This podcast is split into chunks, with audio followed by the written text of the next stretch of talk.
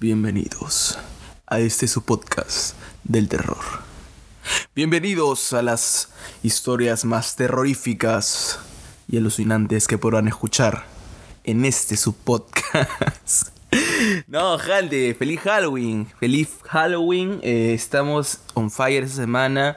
Eh, el día de hoy, bueno, estoy grabando dos capítulos al hilo, pero no importa, todo por ustedes. Hoy tenemos muchas cosas. Primero, eh, tengo entrevistas con gente de mi universidad. Si quieren ver... Hoy no, no, no, no. Hoy te les explico, ya lo van a escuchar. Tenemos historias de terror eh, clásicas de Lima, de Tacna, historias que nos han contado. Un montón de cosas que ya van a ver. Quiero que estén preparados, cojan su canchita Halloween, que estén con su disfraz, cómodos en su sala, sea lo que sea que vayan a hacer. Espero que estén disfrutando este Halloween porque me encanta esta festividad. Es una de mis festividades favoritas. Primero mi cumpleaños, Halloween y después Navidad. Así que nada, siéntanse cómodos, arréglense, disfrácense y empecemos.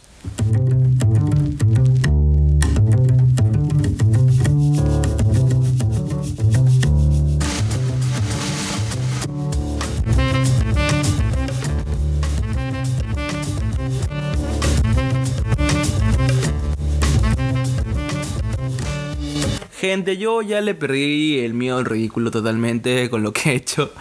Eh, fui a mi universidad, me encanta Halloween, no lo voy a dejar de repetir todo el capítulo lo voy a repetir. Me encanta Halloween y lo que hice fue entrevistar a la gente de mi universidad disfrazado. Me maquillé en la universidad de payaso y salí a preguntarles si les gustaba Halloween, de qué se iban a disfrazar y si tenían una anécdota paranormal, terrorífica, de miedo, pues no. Eh, si quieren ver el video va a estar en mi Instagram, seguramente va a salir el mismo día que este capítulo. Mi Instagram es Manuel Villanueva Vil eh, V-I-L-L al final y también Villanueva. Eh, y van a poder ver cómo pasa el ridículo. Hay muy poca gente que tenía anécdotas de terror pero las tres anécdotas que encontré me parecen excelentes y agradezco a estos seres magníficos también que me ayudaron a, a filmar el video.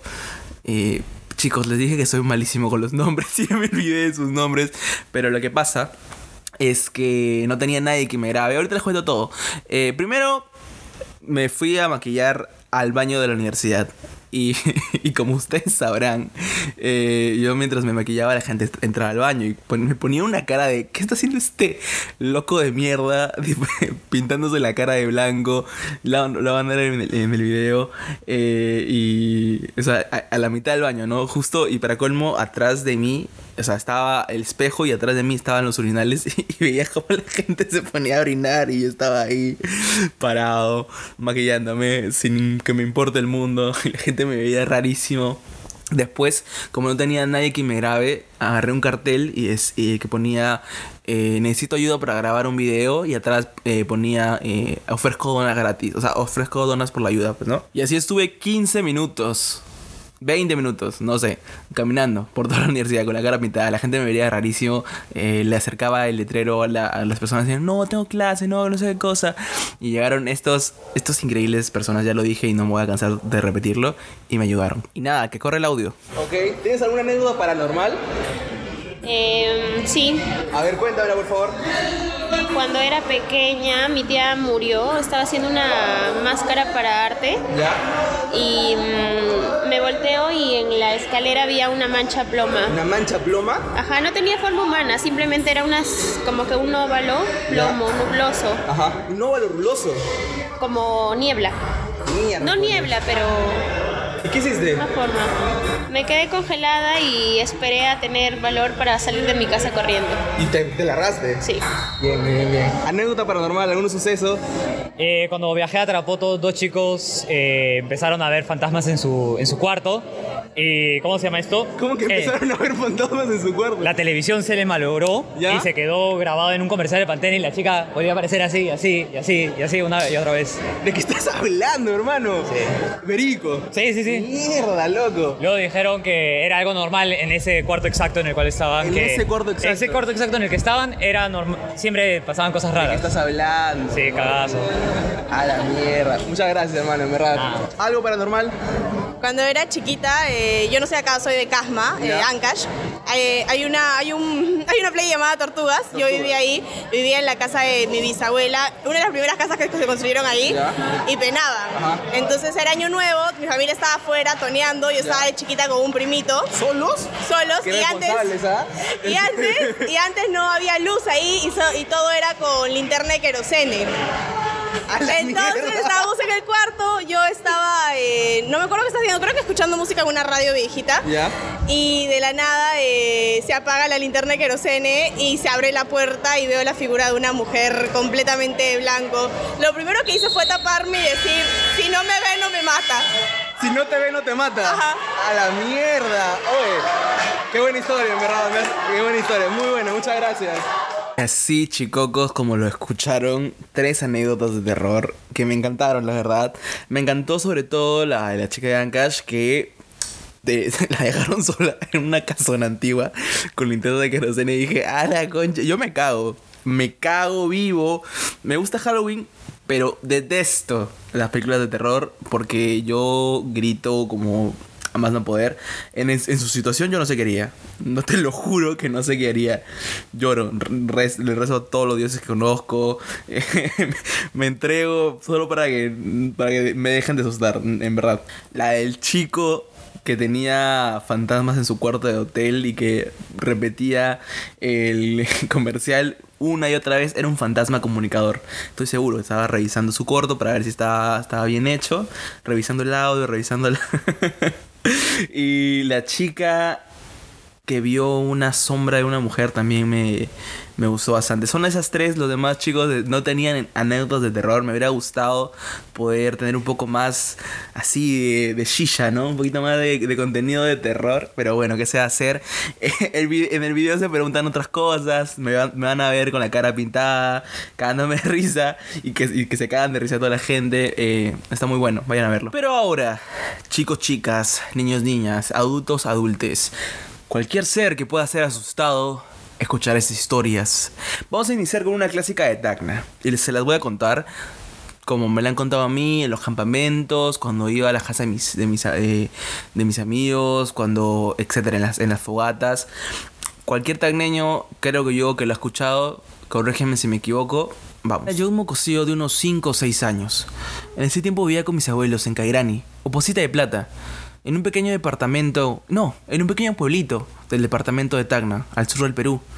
Era una noche de madrugada, de luna llena, muy muy clara. Ya estaba acostado, pero me dieron ganas de ir a orinar. Me daba mucha flojera porque tenía que cruzar el zaguán y después llegar al huerto. Pero acompañado a mi perro me levanté. Era una noche muy clara. En verdad estaba muy confiado, no tenía ningún problema. Pero mi perro estaba inquieto. Casi a dos metros encontraba un árbol. Mi perro empezó a ladrarle, una y otra vez. Pensé que era un gato, por eso procedí a lanzarle una piedra contra el árbol. Para ver qué salía, si salía algo. Pero no daba crédito a lo que estaba viendo. Una cabeza gigante, en forma de cebolla, con un rostro humano muy lastimado y con una cabellera larga y negra, muy pobre, pero que se había enredado en las ramas del árbol. No podía moverme, ni un centímetro. Estaba congelado.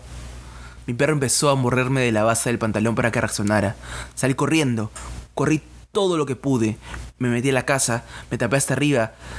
No daba, no entendía, no pensaba. Hasta que recordé las palabras que me dijo mi tío. Estas criaturas son los Kashka, cabezas voladores.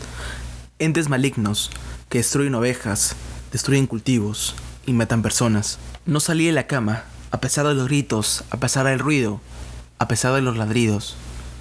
La mañana siguiente, abrí la puerta y solo vi al perro muerto. Y esa gente es la historia de las cabezas voladoras de Kairani. Un clásico de clásicos. Y ahora vamos con una de Lima, que también es un clásico de clásicos. La historia nos lleva al 24 de junio de los años 90, en el tercer piso del edificio donde está ahora el bar Cordano, en la antigua calle que conocemos como Girón Ancash, al frente de la estación de los desamparados. Las crónicas policiales nos cuentan que dos españoles llegaron de Bolivia, justamente a la estación de los desamparados, con un supuesto botín de joyas robadas. Ellos se hospedaron en el Hotel Comercio, porque se encontraba a escasos pasos de la estación. Ellos eran General Ortiz y Marcelino Domínguez. Al parecer, por culpa de estas joyas, tuvieron una discusión en la habitación 89. Mientras Domínguez dormía, Ortiz aprovechó para buscar un martillo y un serrucho en las calles cercanas. Mató a Domínguez con golpes en la cabeza, descortizó su cuerpo y lo puso en dos maletas. Con su mente psicópata manipuladora, dejó una en el Hotel Teatro Municipal y la otra en el mismo hotel y partió al Callao. Ese día en todos los periódicos fue noticia. Qué cosa tan horrible, qué espectáculo tan macabro, qué mal olor, qué insoportable olor, decían los testigos tapándose la nariz. El hotel, porque nadie se quería hospedar ahí, terminó cambiando la habitación de número. El número 89 fue borrado de la historia de ese gran hotel, porque todos temían a la macabra historia que había sucedido en sus puertas. Y hay quienes aún afirman que en las oscuras noches aún puede olerse ese putrido aroma proveniente de la habitación 89. Y esa, señores, señoras, caballeros, caballeras, etcétera, etcétera, es la historia del Hotel El Comercio, el asesinato en el Hotel El Comercio. Esto da para un capítulo enterito de todo lo que hay detrás. Es uno de los primeros asesinatos macabros, densos que, que ocurrieron en el Perú. Y nada, chicos, eh, hasta acá el capítulo de, de- hoy. Es un especial de Halloween. Mira, justo hay ambulancias, la concha de su madre, qué miedo. Eh, disfruten su Halloween, salgan, diviértanse mucho en cualquier plan que tengan. Mierda, está, sonando demasiado fuerte.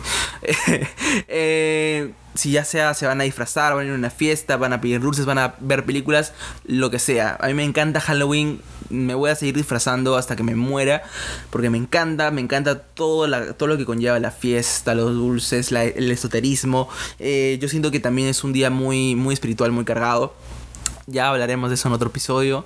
Pero nada, hasta aquí. Este capítulo ya está disponible en Apple Podcast, Google Podcast y Spotify.